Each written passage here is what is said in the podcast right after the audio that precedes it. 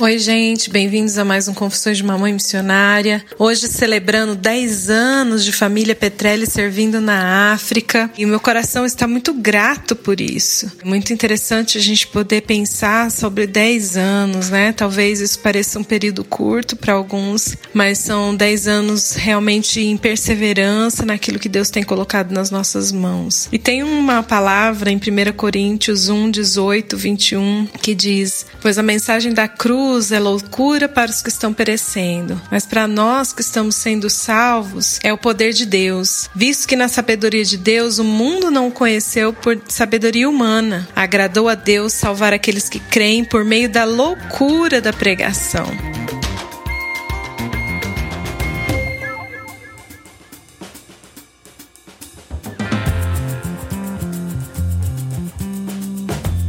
Servir em campo transcultural é um desafio, uma aventura e, por que não dizer, uma loucura, não é mesmo? Nós saímos do Brasil em 2010 com duas crianças bem pequenas. João Pedro tinha dois anos, o Azaf seis meses. Deixamos um trabalho bem, bem remunerado. A Rodrigo deixou a igreja que pastoreava, a possibilidade da gente educar os nossos filhos junto aos nossos familiares. E seguimos então nessa jornada, constrangidos pelo anseio de atender o que Deus Deus havia plantado nos nossos corações, com desejo e a convicção de servi-lo aqui na África. Uma jornada difícil, principalmente no começo, pois era a nossa primeira vez fora do Brasil. A gente não conhecia nada, éramos jovens e maturos, mas nós tínhamos muita vontade de agradar a Deus, muita disposição para obedecer, e Deus foi nos capacitando, enviando socorro, nos moldando passo a passo. O nosso primeiro ano foi na África do Sul para aprender inglês, depois seguimos para Madagascar, onde servimos quase seis anos. E aí viemos aqui para Uganda,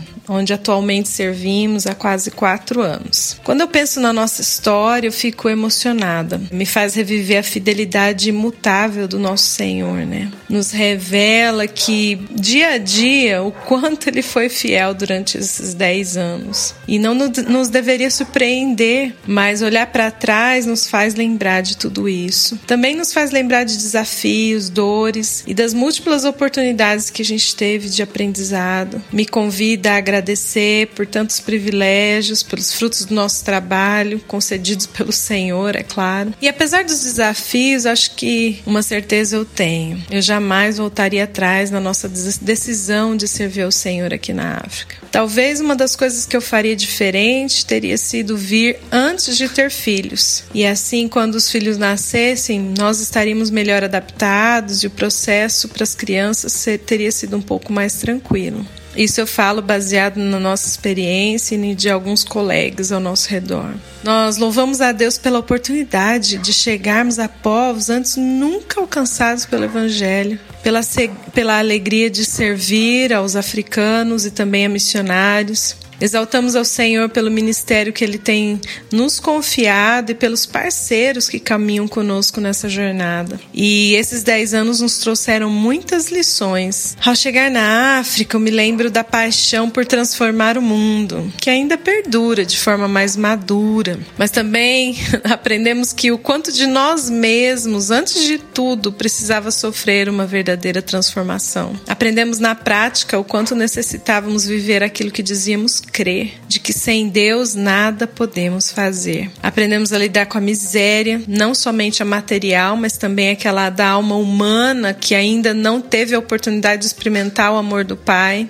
Vivemos situações de calamidades, ciclones, enchentes, isolamento, dor. Lidamos com lugares mais feios e tristes que nós já poderíamos antes imaginar. Mas, contudo, cada passo dessa jornada, nós experimentamos a real e superabundante graça de Deus. Testemunhamos a luz chegar e brilhar nas escuridões por onde passamos. Nós fomos extremamente impactados ao pisar em lugares remotos onde não havia a presença da igreja, não havia Bíblias e sem nem sequer o conhecimento da existência do nome de Jesus. Nós sentimos o privilégio e também a imensa responsabilidade por ali estar. Vimos paisagens pouco vistas, lugares de belezas inexplicáveis, naturezas pouco conhecidas, nos revelando de forma majestosa a presença do Criador. Nós ajudamos os nossos filhos a crescer em meio aos desafios de estarmos longe do nosso país, vivendo na falta de estrutura. Vi meus filhos serem suturados na mesa de uma cozinha, na casa de um amigo, atendimentos e socorro em lugares inimagináveis. Mas também hoje os vejo como privilegiados pelas experiências com a provisão de Deus, por conhecer e experimentar a diversidade de culturas, de línguas, as oportunidades de servir e a consciência da real necessidade do Evangelho em tantos lugares ainda. Nessa jornada, nós choramos, sorrimos, erramos, acertamos e aprendemos tanto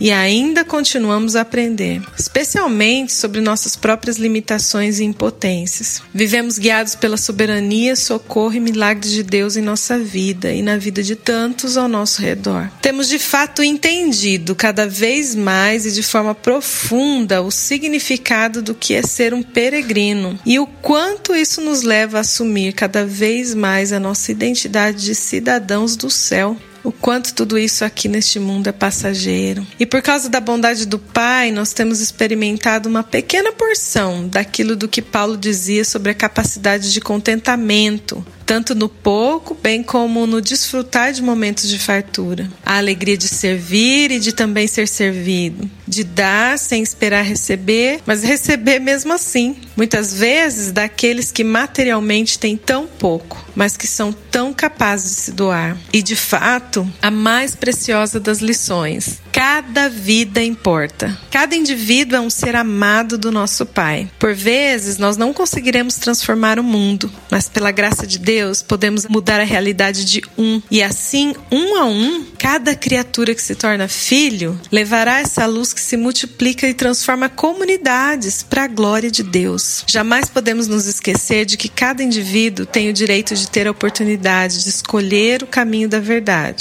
Todos têm o direito de ouvir, mas como virão se não há quem pregue? Todos precisam da oportunidade da salvação. Aqueles nas comunidades mais remotas aqui da África, bem como aqueles que pensam que tudo sabem ou que tudo têm. E essa é a nossa tarefa como igreja, e por isso nós perseveramos aqui. Eu não tenho palavras para expressar nossa gratidão por esses 10 anos de caminhada como família com o Senhor aqui na África. Nós glorificamos a Deus por todas as vidas que foram impactadas por fazer parte dessa missão, pela confiança, pelo investimento de cada parceiro. Nós agradecemos a Deus pelo que Ele tem feito por meio de nós, mas acima de tudo, pelo que Ele tem feito em nós. Que Deus abençoe cada um de vocês, porque Ele é fiel. Beijão, Valesca Petrelli.